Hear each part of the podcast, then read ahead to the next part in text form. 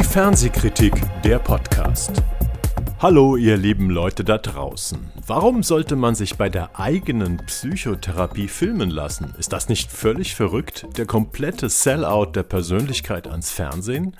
In diesem Falle ist das Fernsehen RTLs Streamingdienst TV Now. Dort ist die Dokuserie Erik gegen Stehfest in Therapie ab 3. Mai zu sehen. Zwölf Folgen sind es mit zwölf Therapiestunden. Erik Stehfest ist ehemaliger Drogenjunkie, Soapstar, Unterhaltungsformatdarsteller, zum Beispiel als Sieger bei Dancing on Ice 2019. Und er ist Autor des biografischen Bestsellers Neun Tage wach, der auch verfilmt wurde, mit guten Kritiken übrigens. Ich bin der Journalist Erik Leimann und mit Erik Stehfest habe ich über den ganz schmalen Grat zwischen Trash-TV und anspruchsvoller Personality-Doku gesprochen.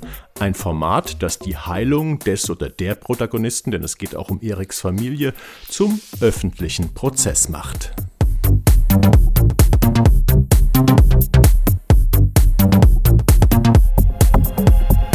Ja, Erik, ähm, es äh, ja, ist schon überraschend, äh, als ich das las. Ein Mensch, ein bekannter Mensch wie du, ähm, stellt sich einer Psychotherapie und lässt sich dabei filmen. Ähm, nun habe ich zwei Folgen von dem Format gesehen. Ähm, es ist ja nicht so, dass wir da eins zu eins eine 45-minütige Therapiesitzung ähm, uns anschauen, sondern es ist im Prinzip ist es eine äh, Dokumentation über dein Leben, wo immer wieder kurze Passagen aus dieser Psychotherapie ähm, eingeflochten werden. War das das Konzept von Anfang an oder hast du auch mal drüber nachgedacht, vielleicht wirklich die ganz spartanische, rohe, reine Psychotherapie-Variante als Format anzubieten? Ja, also grundlegend bin ich erstmal froh gewesen, dass ähm, diese Idee, die ich da hatte mit der Therapie, dass die so wohlwollend angenommen wurde. Und was ich mhm. so spannend finde in der Entwicklung, ähm, das habe ich mit Stefan Kauertz zusammen gemacht von Film 5, ähm, dass wir eben nicht nur permanent in diesem 1 zu 1 Gespräch sind, sondern ähm, dort thematisch visuell auch hingehen, wo Erik ähm, Aufgaben sieht. Also wo er sich letztendlich jetzt auch ähm, aktiv verändern möchte. Also wir bleiben ja. nicht nur in dem Gespräch, wo was hochkommt und was äh, angefangen wird zu bearbeiten, sondern wir gehen auch wirklich aktiv in sein Leben. Und das fand ich eigentlich sehr spannend mhm. daran. Ähm, natürlich kann man streiten über die, ja, den prozentualen Anteil zwischen Therapie und den anderen Sachen. Ich glaube aber, dass, äh, dass da eigentlich ein guter Weg gefunden wurde, dass das nicht zu kurz kommt mit dem Therapiegespräch.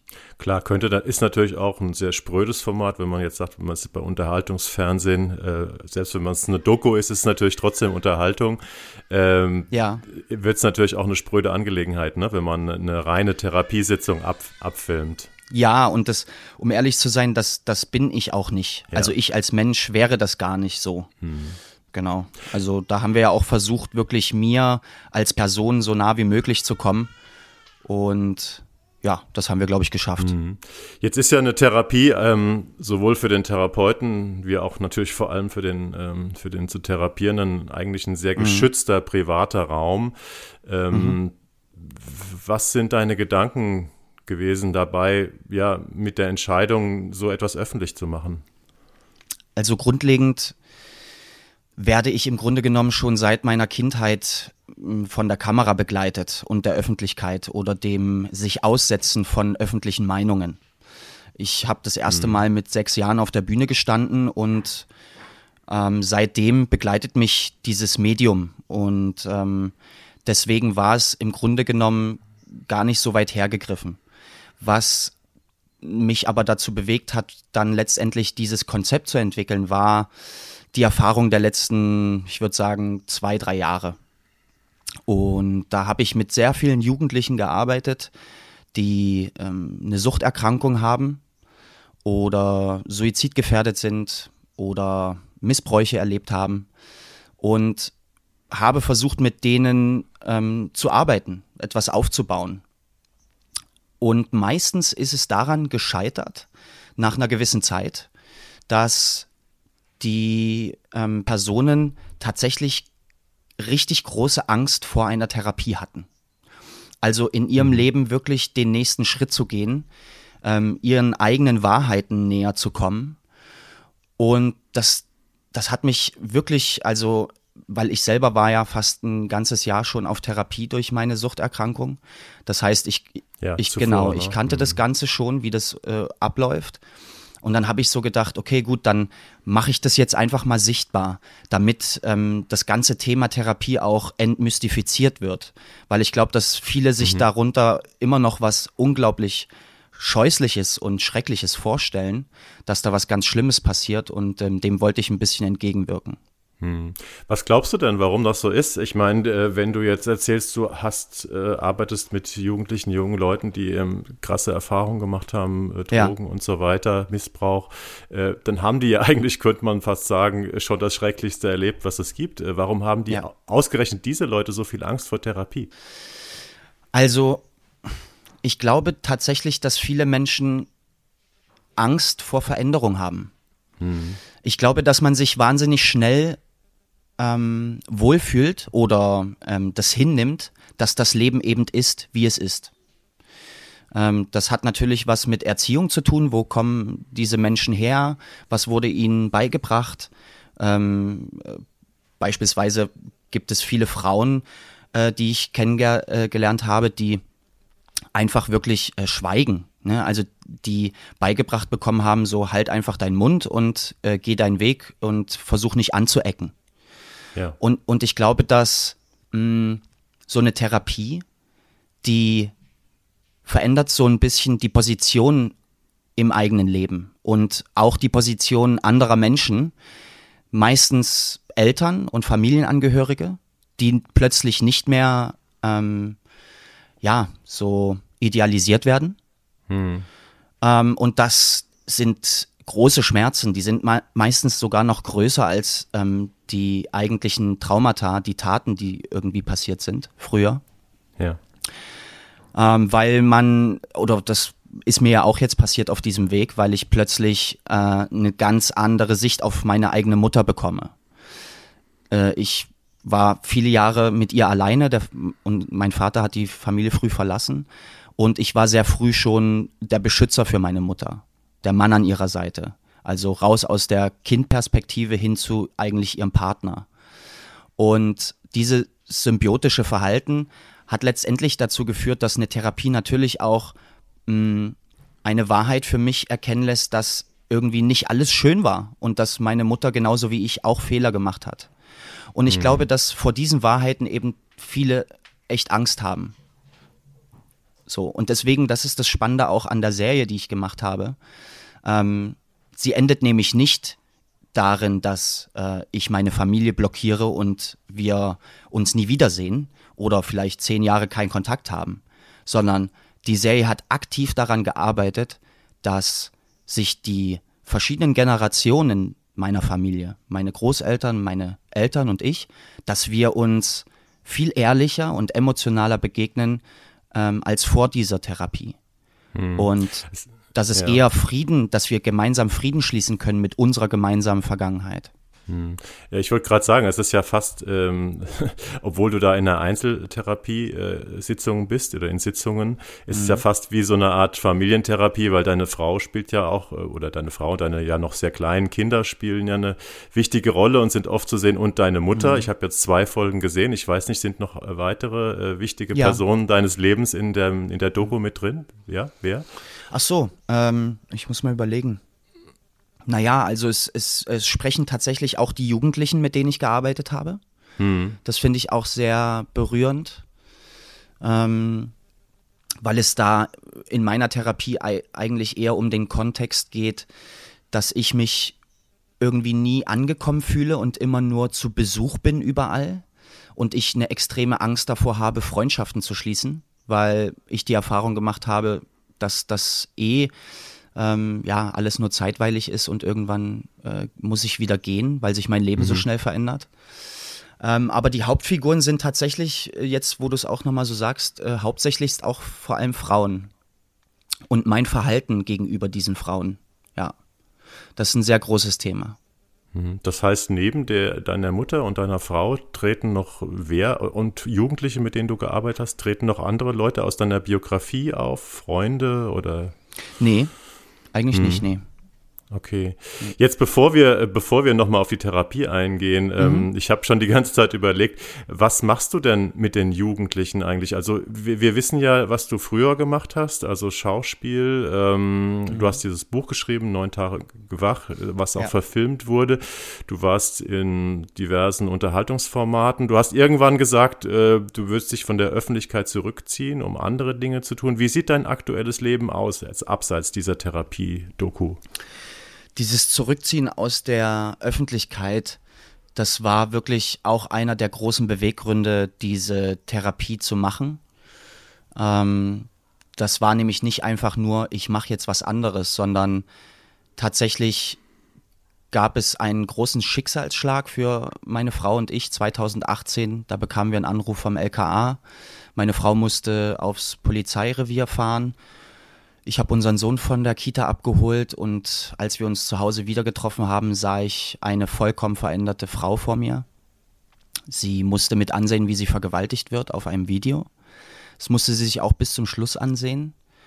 Und mit diesem Tag und diesem äh, Schlag veränderte sich im Grunde genommen alles, weil zum einen meine Erfahrungen mit dem Thema sexueller Gewalt hochgekommen sind, die ich eigentlich verdrängt lassen wollte und gleichzeitig begann ein großer Kampf ums tatsächlich seelische Überleben für Edith und mich und uns.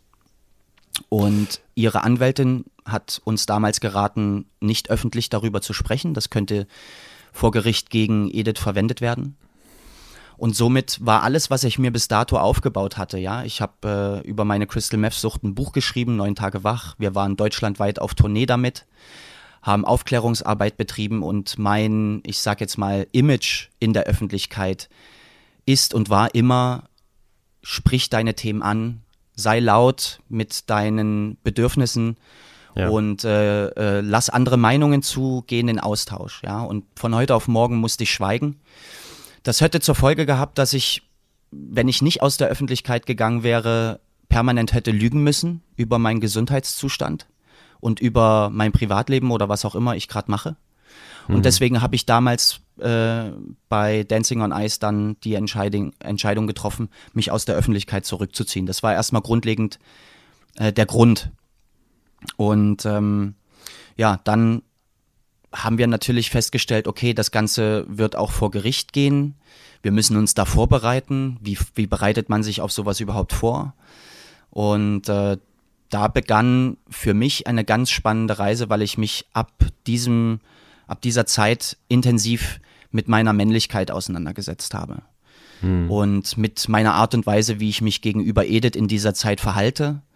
Und da war ich mit vielem unzufrieden. Also ich habe mich tatsächlich gefühlt wie ein Arschloch oft. Und ja, dadurch, dass ich eben auch clean geblieben bin mit Edith. Wir haben uns nicht betäubt, wir haben keinen Alkohol getrunken, wir haben diese Gefühle ausgehalten. Ähm, ja, äh, konnte ich mich tatsächlich mit meiner toxischen Männlichkeit extrem auseinandersetzen und äh, das ist auch Teil dieser Therapie gewesen. Das heißt, was machst du jetzt? Ähm, beruflich, um mal so blöd zu fragen? Naja, beruflich, äh, um ehrlich zu sein, mache ich folgendes. Ich ähm, ich heile gerade. Also ich hm. muss, ich muss privat gerade ähm, dafür sorgen, dass ich äh, wieder ins Beruf, Berufsleben richtig einsteigen kann. Ja. Das äh, war eins der wichtigsten Elemente in der Schauspielausbildung. Ähm, ein, ein, Schauspieler muss an erster Stelle sich privat selbst pflegen. Ähm, sonst diese, kann, ja. Und diese Arbeit mit den, äh, mit den Jugendlichen, wann war die und was hast du da genau gemacht? Ähm, ich habe ein, ich nenne es Selbstfindungscafé eröffnet, mhm. also einen Ort geschaffen äh, in Thüringen, in Gera, in der Stadt Gera. Und im Grunde genommen habe ich nichts anderes gemacht, als einen, einen Raum geschaffen, der eine gewisse Energie beinhaltet. Und in diesem Raum, an diesem Ort, fühlten sich diese Menschen, die hingekommen sind, für die Stunden, die sie da waren, ähm, wie, als, als könnten sie sein, wie sie sind. Ja, erstmal so, das war eine grundlegende Rückmeldung. Dort konnte ich so sein, wie ich bin. Dort habe ich mich nicht beobachtet gefühlt, nicht bewertet und nicht diskriminiert für das, was ich bin. Da waren sehr viele mutige Jugendliche auch dabei, die irgendwie mit 12, 13 ähm, äh, schon für sich erkannt haben, dass sie homosexuell sind, beispielsweise. Was aber natürlich äh, in einer Stadt wie Gera unfassbar schwierig ist. Ähm, und ja, äh, im Grunde genommen habe ich diesen Menschen zugehört. Und das mhm. kannten sie nicht. Dass jemand ehrliches Interesse für sie hatte, für ihre Bedürfnisse, für das, was sie umtreibt und äh, was sie gern noch ausprobieren wollen im Leben.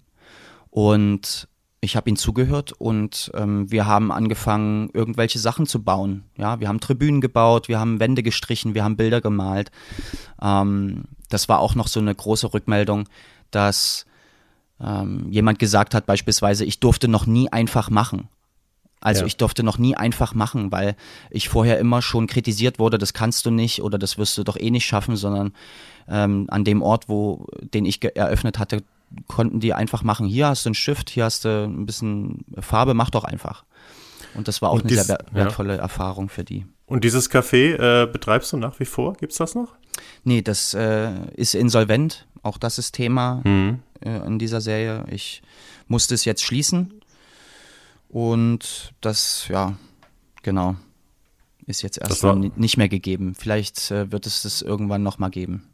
Ja. Das heißt, es war im Prinzip so, ein, so eine, eine Art Therapiecafé, ein offenes Angebot, was du der Gesellschaft gemacht hast und diesen Jugendlichen, was äh, anscheinend eine schöne Idee war, aber was sozusagen wirtschaftlich nicht funktioniert hat. Kann man das so sagen? Ja, also ich glaube, dass da einfach viele Kommunikationsprobleme waren zwischen der Stadt und mir. Ich mhm. glaube, dass man da noch viel enger hätte zusammen äh, drüber reden müssen. Äh, natürlich kam das Pandemiejahr auch rein. Das okay, heißt, ja, äh, mhm. wir haben es trotz alledem in diesem Pandemiejahr geschafft, überhaupt einen Verein zu gründen, was natürlich schon an sich äh, ein Unding ist, zwölf Menschen im äh, Lockdown zusammenzubekommen. Also das war alles wahnsinnig schwierig. Ähm, ich glaube, dass es da einfach jetzt ähm, so ein bisschen auch an der Ausdauer gefehlt hat. Ja. Mhm. Aber ich kann ja. mir vorstellen, dass dass es nochmal eine Zeit geben wird, wo das wieder aktuell wird. Ich habe ein gutes, ausgearbeitetes Konzept. Ich habe versucht, die Fehler, die jetzt gemacht wurden, irgendwie ähm, zu bearbeiten. Und ich glaube, würde man das jetzt nochmal neu starten, würde das nochmal ein bisschen anders laufen. Hm. Siehst du deine Zukunft eher ähm, in diesem Bereich, also sozusagen in dieser Aufarbeitung, Heilung, äh, in dem Weitergeben dieser Erfahrungen oder Könntest du dir auch vorstellen, wieder als Schauspieler beispielsweise zu arbeiten? Ist das auch ein Ziel von dir? Ja, also ich träume schon seit meiner Kindheit, seit ich sechs bin, seit ich schreiben kann. Das war so eine der ersten Sachen, die ich geschrieben habe, war der Satz, ich werde Schauspieler sein. Und äh, in dieser Schulaufgabe damals stand auch drin, dass ich irgendwann einen Oscar gewinnen werde. Mhm. Und ähm, dieses Bild von, ähm, für mich bedeutet das immer mehr eigentlich Angstfreiheit, nämlich angstfrei ähm, zu sein, indem ich mir erlaube, überall hinzugehen auf der Welt. Und ähm, das ist momentan noch nicht so gegeben. Ich habe auch irgendwie so eine, so eine Bindung an, an den Ort, wo ich gerade lebe, aber ich wünsche mir natürlich noch ähm, als, als Schauspieler wirklich gesehen zu werden. Das ist gar nicht so einfach, ähm, weil ich an dem Punkt bin, wo ich sage, ich nehme nicht mehr jede Rolle an. Also das Drehbuch und die Rolle sollten dann schon äh, das bieten, was ich auch leisten kann, weil ich die Erfahrung machen musste, dass ähm, wenn ich eine Rolle darstelle und die nicht zu 100 Prozent ausgefüllt werden kann, weil vielleicht die Regie nicht mit mir gearbeitet hat oder das Buch nicht mehr hergegeben hat, dann äh, wird der Beruf für mich krank weil dann bleibt immer so ein Anteil von dieser Rolle noch in mir und äh, das möchte ich nicht nochmal erleben. Und deswegen, ja, mhm. ist es gar nicht so leicht, aber ich bin auf jeden Fall, ähm, ist das immer noch mein Weg, ja. Das heißt, du möchtest ähm, Rollen spielen, die nichts mit deiner Person zu tun haben. Wie man naja. dich schon kennt. Ja, ja, mhm. genau. Ja. Ja.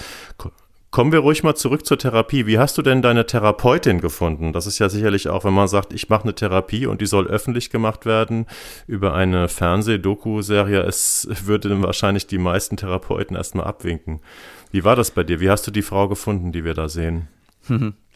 Also, um ehrlich zu sein, war sie schon in irgendeiner Form konzipiert weil bevor ich mit überhaupt jemandem geredet hatte über das Ganze, da hatte ich mir gedacht, okay, du machst dann die Therapie, mit wem machst du die?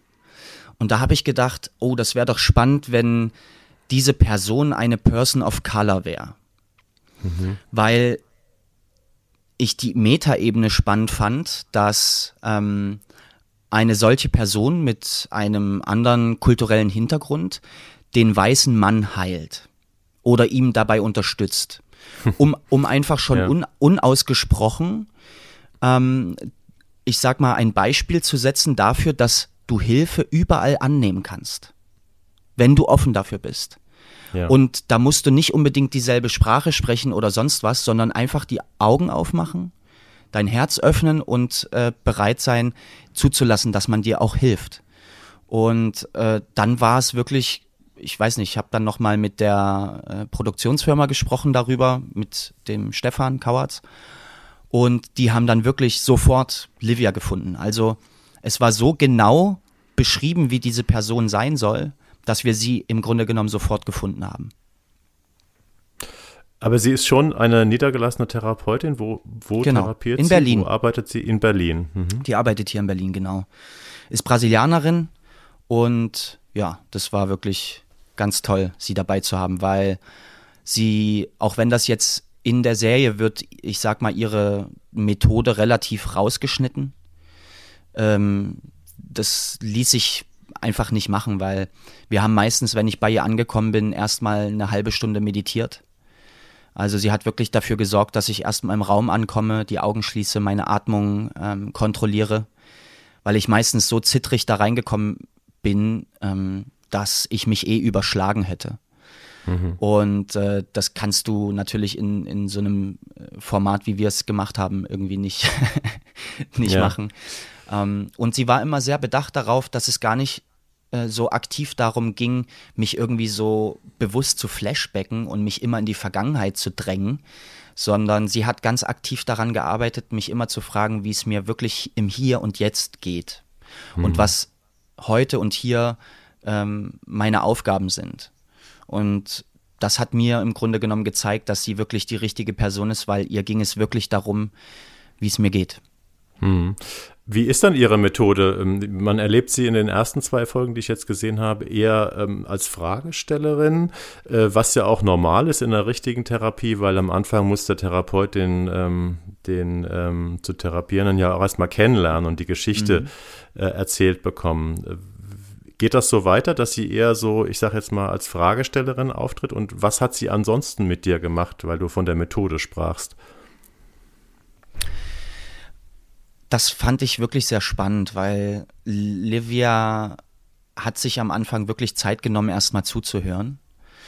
Und womit ich nicht gerechnet hatte, das stand nämlich nicht auf meinem äh, Konzeptpapier, war hm. natürlich, dass ich auch eine Diagnose bekomme. Also ab einem gewissen Zeitpunkt in dieser Therapie hat Livia plötzlich ähm, einfach mal so ein paar Diagnosen in den Raum gestellt und die bei mir gelassen und mich gefragt, wie sich das anfühlt, wenn sie das ausspricht. Welche Diagnosen waren das denn? Was hast du mm. bekommen? Was ich, was ich noch nicht kannte, das habe ich noch nie gehört vorher, das war ähm, ein Bindungstrauma. Mhm. Und äh, damit konnte ich erstmal nicht so viel anfangen. Aber irgendwie hat es sich richtig angefühlt. Und nach dieser Sitzung habe ich mich tatsächlich mal mit diesem Begriff auseinandergesetzt. Und ich weiß nicht, ob du das kennst, aber ich glaube, dass viele Menschen da draußen dieses Gefühl kennen, ey, hat man, also ich hatte das sehr, sehr äh, intensiv in, in der Pubertät und auch noch ein paar Jahre danach. Ey, irgendwas stimmt doch mit mir nicht also warum sind die anderen so glücklich und warum äh, fällt mir das so schwer irgendwie? Ähm, ich kann mich aber an irgendwie gar nichts erinnern, wo mir irgendwie was passiert ist. Mhm. Und das liegt einfach daran, dass ähm, dieses Bindungstrauma im Alter zwischen 0 und 3 meistens ähm, äh, passiert. Das heißt. Also Bindungstrauma, ähm, Entschuldigung, dass ich dich unterbreche. Ja. Ähm, Bindungstrauma heißt, ähm, du hast das oder äh, die Personen, die darunter leiden, haben das mhm. Gefühl, dass sie keine Beziehungen eingehen können, keine engeren Beziehungen oder dass sie sich damit nicht wohlfühlen. Ist das so oder bin ich da jetzt, liege ich da falsch? Ja, ja, also ich wollte noch kurz ausführen, dass einfach ähm, in, in dieser Zeit, weil ich das sehr spannend fand, mhm. in der Zeit, wo wir noch wirklich eigentlich keine Erinnerungen haben, noch nicht lesen, nicht schreiben können, ähm, dass in dieser Zeit, wenn da viel rumgeschrien wird, also wenn immer laut ähm, artikuliert wird oder auch die Mutter oder der Vater, ähm, ich erlebe es ja jetzt beim, beim Baby, wenn die dann eben nicht diese Wärme und Liebe dem Baby zeigen können, dann entsteht dieses Bindungstrauma und sorgt dafür, dass wir Nähe nicht zulassen können. Ja, also ganz einfach gesagt. Ja. Oder irgendwie ein Problem damit haben und uns deshalb dann auch anfangen, mit Drogen voll zu pumpen oder Alkohol zu trinken, weil es diese ähm, Barriere, diese Blockade plötzlich dann aufhebt. Ähm, und ja, wie man ja an meiner Biografie sieht, zehn Jahre drogenabhängig, also da, das hat schon hingehauen. Hm. Das heißt, die Therapie äh, kommt dann auch nach zwölf Sitzungen zu einem vorläufigen Ende oder wie, ähm, ich habe ja jetzt die zehn letzten Folgen sozusagen nicht gesehen. Wie kann man sich die Entwicklung vorstellen in dem Format jetzt auch und aber auch in der Therapie? Also ich habe auch erst gestern ähm, Folge 7 und 8 gesehen, also das hat mich auch nochmal so richtig, also ähm, es ist Gott sei Dank nicht in der, also nicht jede Folge ist in ihrer Intensität wie die andere. Ne? Also da gibt es schon einen dramaturgischen Bogen, mit dem man irgendwie mitfühlen und mitgehen kann. Ähm, und ich glaube, so ein, ein Ergebnis nach diesen zwölf Sitzungen ist nicht das, was abgeschlossen ist, sondern dass im Grunde genommen ein Stein ins Rollen gekommen ist. Hm. Ich werde jetzt auch weiter zu Livia gehen. Das haben wir auch äh, für uns entschieden. Ich möchte dann nochmal überprüfen, was da noch zu holen ist bei ihr ähm, ohne die Kamera. Was das ähm, nochmal macht. Und ansonsten ähm, sind halt, das ist halt wirklich abgefahren, aber äh, das war halt nicht einfach ein Job und man geht zum Dreh und dann passiert halt zu Hause nichts, sondern zu Hause ist halt permanent Arbeit gewesen. Es, es sind Sachen passiert. Ich hatte ähm, mit meiner Mutter eine Konfrontation. Also da wurden so viele Sachen ausgesprochen. Das ist nicht mehr rückgängig zu machen. Ja, das heißt, ab jetzt beginnt wirklich für mich, für meine Familie, für ja, für uns ähm, ein komplett neues Leben, weil wir können das ja nicht mehr rückgängig machen, was wir uns jetzt gesagt haben. Mhm. Und ähm, das, das ist einfach wirklich schön, weil ich habe das irgendwie, ähm, es hat mich echt traurig gemacht zu sehen, dass dieses Privileg, was wir haben, also meine Generation, ähm, Therapien zu machen, sich zu reflektieren, ähm, das Leben aufzuarbeiten. Dieses Privileg hatten die Generation meiner Eltern nicht und die davor schon gar nicht. Das waren, das war die Gener Nachkriegsgeneration. Ähm, die haben beigebracht bekommen, ihre Emotionen von ihren Erfahrungen zu trennen. Ja, wie schlimm ist das denn? Ja. Und ich habe das halt total erlebt, wie eben da gar keine Kommunikation möglich ist, eine emotionale zwischen meinen Großeltern und meiner Mutter zum Beispiel. Und mhm. ich habe mir so sehr gewünscht, dass das nicht unser Schicksal sein muss. Und jetzt merke ich, dass endlich wieder echte Emotionen bei uns in der Familie hochkommen. Und das ist im Grunde genommen das größte Geschenk und auch das, was ich irgendwie allen da draußen wünsche, in, in den Familien irgendwie dass es wieder emotionaler wird und irgendwie ähm, zwischen den Generationen, dass wir das auch weitergeben, was für ein Privileg wir eigentlich haben, so und mhm. den, den älteren Generationen. Hast du manchmal ähm, Angst, äh, dein, Le dein eigenes Leben zu sehr zu durchleuchten, ähm, auch in der Öffentlichkeit, weil ja die Dinge, mit denen du zuletzt an die Öffentlichkeit gegangen bist, also jetzt ja. dieses Therapieformat, die beiden Bücher, die du geschrieben hast, ähm, ja, mhm. sich sehr, sehr stark und sehr intim mit dem eigenen Leben auseinandersetzen und das dann eben teilen mit der Öffentlichkeit. Du hast am Anfang schon darüber gesprochen, warum du ja. das machst. Mhm. Ähm, das ist auch sehr, ähm, sehr edel. Ähm, aber letztendlich muss man sich ja auch selbst und die eigene Familie ein bisschen schützen. Du lässt die Menschen ja sehr dicht an dich ran durch diese Sachen, die du machst. Ist das ein Thema für dich, für euch, dass man sich überlegt, oh, wie kann, kann mir mhm. das, wie kann, könnte uns das vielleicht auch schaden? Ich schütze meine Familie ja damit. Also wir haben es ja oft genug jetzt erlebt und ich finde, in letzter Zeit wird es auch immer intensiver sichtbar, dass ähm, Angriffe, beispielsweise wenn ich in der Öffentlichkeit stehe, auf meine Familie, erst dann richtig funktionieren, wenn ich gewisse mh, hm, Wahrheiten verschweige und die dann durch irgendeinen Zufall mal an die Presse geraten. Mhm. Ähm, wir haben es erlebt, dass in kürzester, also in den kürzest, in den letzten Monaten einfach wirklich viele Menschen ähm, darunter gelitten haben unter Cybermobbing, unter äh, Angriffen und sich dann auch ähm, dementsprechend das Leben genommen haben, äh, meistens Überdosis, ja, also ja. auch da ähm, sag ich, das, was gerade für mich stattfindet, ist, dass ich ruhig werde, ja, also äh, ich komme in meinem Körper an und merke, wie ich immer friedlicher werde.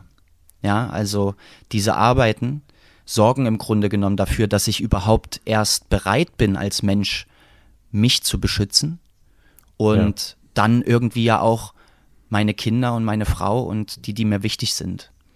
Und das erlebe ich halt äh, äh, ganz stark, dass durch dass ich eigentlich allen einen Schritt voraus bin, weil es gibt dann ja nichts mehr über mich, was man äh, benutzen kann, um mich anzugreifen, weil ich habe ja alles selber gesagt. Also ähm, da merke ich immer mehr, dass das äh, die richtige Entscheidung war. Und mhm. außerdem leben wir auch meiner Meinung nach in einer ganz anderen Zeit. Ich glaube, vor zehn Jahren oder so hätte ich das bestimmt nicht gemacht und da wäre es auch nicht nötig gewesen, weil ähm, da hätte es wahrscheinlich also äh, hätte es gereicht, Schauspieler zu sein, ja, weil da gab es nicht so viele. So, da die, die da waren, um die würde, wurde sich gut gekümmert. Die hatten immer gute Jobs. Und ähm, da war es überhaupt noch nicht wichtig, beispielsweise, dass die Selbstdarstellung so groß aufgezogen wird, ja. Mhm. Heutzutage musst du ja über Instagram und über alle Kanäle musst du ja eigentlich permanent präsent sein, sonst kriegst du, wirst du nicht gesehen. Und ich merke es ja immer wieder, also die meisten Jobs kommen nur noch aufgrund meiner Reichweite. Und äh, alleine das zeigt mir ja, dass, dass die Zeit, in der wir gerade leben, danach schreit, dass äh, äh, Menschen ähm, ein bisschen, ähm, wie soll ich sagen, offener mit, mit diesen Tabuthemen eben umgehen. Das äh, ja. empfinde ich so, weil natürlich auch äh, die, die Öffentlichkeit äh, ist viel gewohnt. Ja, also es, ich weiß nicht, ob du das mitkriegst, aber es wird ja nur noch produziert. Also mhm, es wird ja, ja in alle schon. Richtungen geschossen. Es ist ja wirklich inflationär. Es ist ja schrecklich, weil so viel Geld da ist, muss man sagen. Ja, die Leute sitzen zu Hause und streamen. Das heißt, die Kohle für so viel ist da. Und ich muss sagen, 70, 80 Prozent von allem, was gedreht wird, ist richtiger Schrott. Ähm, es wird immer, äh, ja, im wahrsten Sinne des Wortes nackter. Und ähm, ich finde, es wird wahnsinnig viel Geld gemacht mit den Psychosen von anderen Menschen. Hm. Und das Format, was ich hier entwickelt habe, zeigt im Grunde genommen eigentlich, wie Psychosen heilen und wie eher ein äh, Veränderungsprozess aktiviert wird und wie Fernsehen auch irgendwie ähm, äh, Bewegung und Veränderung schaffen kann. Hm. Und das finde ich irgendwie, ja, ja, genau. Ich, find, find ich fand gut. das jetzt, ja, ich fand gerade das, was du jetzt eben gesagt hast, einen ganz entscheidenden Punkt. Da würde ich zum Abschluss des Gesprächs gerne nochmal drauf ja. eingehen. Du sagst ja, ähm, in den Medien, ähm, ob es jetzt soziale Medien sind oder klassische Medien wie Doku-Soaps im Fernsehen, wird äh, ja immer mehr Intimes gezeigt. Also die Leute entblößen sich scheinbar immer mehr. Mhm. Ähm, aber trotzdem ähm, tut es vielen ja offensichtlich. Du hast die tragischen ähm, Todesfälle, Selbstmorde, Überdosen ja. angesprochen. In dem prominenten Bereich. Ja. Offensichtlich tut es ja vielen Leuten nicht gut. Äh, heißt das dann, du sagst, deine Art damit umzugehen, äh, tut dir gut, das ist sozusagen eine öffentliche Heilung, eine totale Ehrlichkeit. Mhm. Äh, wo genau ist der Unterschied? Liegt der darin, dass die anderen Leute, die das scheinbar private, öffentlich machen, letztendlich doch eine Maske tragen und nicht ehrlich sind? Nicht ehrlich sein dürfen? Hm, das ist eine gute Frage. Also es muss ja ein Unterschied da sein zwischen ja, der Erfahrung, dann, die du machst und ja. die Erfahrungen, die die anderen, die äh, offensichtlich negativen Erfahrungen, die gemacht haben, ne? Hm. Also ich glaube, dass das tatsächlich ein sehr komplexes, äh, so komplexer Vorgang ist, ja. der, der äh, nicht leicht auseinanderzunehmen ist. Also das muss ich jetzt einfach mal so sagen, weil ähm, es reicht manchmal ein falscher Satz von der richtigen Person und beispielsweise ich könnte einen Rückfall haben, der mich umbringt. Ich weiß nur nicht, ob das dann was damit zu tun hat, dass die Jahre davor trotzdem für mich heilsam waren. Ja. Ja, also ich kann, ich kann mir durchaus vorstellen, dass viele Menschen, also was ich immer mehr erlebe, das ist vielleicht nochmal ein guter Abschluss, wir reden immer mehr, äh, gerade im, im öffentlichen Bereich, über das Thema Diversität. Ähm, ich erlebe das immer mehr in den, Pro, äh, äh, in den ähm, Filmproduktionen, dass nach Diversität jetzt geschrien wird. Ja, die Menschen wollen ähm, vielfältigere Drehbücher, vielfältigere Rollen. Hm. Und ich zum Beispiel lebe vielfältig. Ich lebe Diversität schon seit Jahren, seit ungefähr drei, vier Jahren. Und was ich dafür bekomme, ist zu mindestens 50 Prozent richtig auf die Fresse dafür. Von der Gesellschaft, von der Öffentlichkeit. Weil es natürlich provoziert, wo andere Menschen vielleicht etwas nicht befreien können, etwas nicht zeigen können, die das vielleicht auch einfach eklig finden. Und ich muss gestehen, es wird zwar nach Diversität geschrien, aber es wirklich zu leben ist nochmal eine andere Sache. Und ich glaube, da muss man einfach wirklich extrem professionell werden einfach. Einfach wirklich äh, Respekt vor dem Beruf entwickeln, in der Öffentlichkeit zu stehen. Ich glaube, immer mehr Leute werden zu Stars gehoben, die ja einfach niemanden an der Seite haben, der oder die mal kritisch darüber reden oder da wirklich mhm. darauf achten, dass die Gesundheit im Vordergrund stehen muss. Also deswegen mein, mein Rezept ist im Grunde genommen, dass ich tatsächlich Edith gefunden habe und wir beide extrem darauf achten, dass wir immer wieder Ruhephasen einleiten, immer wieder in der Realität auch ankommen. Das ist ganz schwer. Das ist auch ein großes Thema in der Serie die Realität ja. nicht nur anzunehmen, sondern sie auch für schön zu empfinden. Und ich glaube, dass dieses Realität annehmen viele Menschen nicht hinbekommen. Ja, und dadurch muss nur mal, keine Ahnung, wie ich es am Anfang gesagt habe, die Mutter oder der Ex-Freund oder irgendjemand, ein Anwalt, irgendeinen falschen Satz sagen. Ich zum Beispiel, ich werde dir deine Kinder wegnehmen, wenn du so weitermachst oder keine Ahnung. Ganz schlimme Sachen einfach. Hm. Und die betroffene Person befindet sich gerade in der Realität, da wo es eben manchmal nicht so schön ist, fängt an, Alkohol zu trinken, schmeißt sich dann Medikamente ein und schläft ein und wacht nie wieder auf. Hm. Hat aber meiner Meinung nach nichts damit zu tun, dass trotzdem die Jobs im Vorfeld echt gewesen sind von denen und sie Spaß dabei hatten. Ja. Ich glaube, wir müssen uns nur viel mehr mit der Realität beschäftigen und die wieder schmackhaft und schön machen und, und da auch zusehen, dass unsere Seele und unsere Psyche dort sich wohlfühlt. Weil die Öffentlichkeit und die Fiktion und diese bunte Welt da draußen, das ist alles schön und gut, ja, das ist unsere Fantasie, die soll auch da sein. Die funktioniert aber nur gesund, wenn wir mit unserer Seele uns in der Realität auch wohlfühlen. Das war doch ein schönes Schlusswort. Ähm, dann ja. ähm, danke ich dir, Erik. Ich wünsche dir ja, ähm, eine schöne Realität und trotzdem auch mhm. äh, in den Formaten, ähm, die du weiterhin produzieren wirst oder ähm, ja. deine weiteren Projekte wünsche ich dir alles Gute. Und Dankeschön. Ja, vielen Dank ja, fürs Gespräch. Bald. Ja, gleichfalls.